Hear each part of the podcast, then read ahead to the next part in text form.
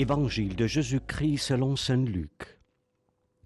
Un jour que Jésus enseignait, il y avait dans l'assistance des pharisiens et des docteurs de la loi, venus de tous les villages de Galilée et de Judée, ainsi que de Jérusalem.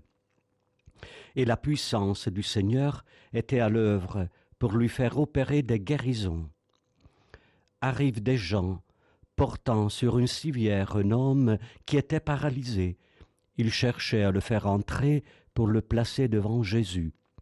Mais, ne voyant pas comment faire à cause de la foule, ils montèrent sur le toit et en écartant les tuiles, ils le firent descendre avec sa civière en plein milieu devant Jésus. Voyant leur foi, il dit, Homme, tes péchés te sont pardonnés les scribes et les pharisiens se mirent à raisonner. Qui est-il celui-là? Il dit des blasphèmes. Qui donc peut pardonner les péchés, sinon Dieu seul? Mais Jésus, saisissant leurs pensées, leur répondit. Pourquoi ces pensées dans vos cœurs?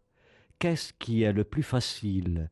Dire tes péchés te sont pardonnés ou dire lève-toi et marche eh bien, afin que vous sachiez que le Fils de l'homme a autorité sur la terre pour pardonner les péchés, Jésus s'adressa à celui qui était paralysé, Je te le dis, lève-toi, prends ta civière et retourne dans ta maison. À l'instant même, celui-ci se releva devant eux, il prit ceux qui lui servaient de lit et s'en alla dans sa maison en rendant gloire à Dieu. Tous furent saisis de stupeur, et ils rendaient gloire à Dieu. Remplis de crainte, ils disaient, Nous avons vu des choses extraordinaires aujourd'hui.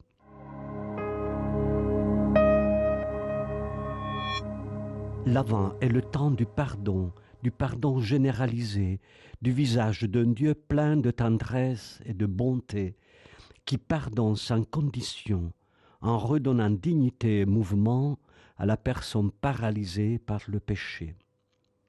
Ici, tous observent, souligne l'évangéliste Luc, les scribes, les pharisiens, les docteurs de la loi. Ils sont venus de toute la Judée, de la Galilée, de Jérusalem, pour mettre en difficulté le Maître. Un paralytique trouve la compassion de quelques amis et Jésus le guérit en lui pardonnant ses péchés. Tous, à la fin, disent, nous avons vu des choses extraordinaires aujourd'hui.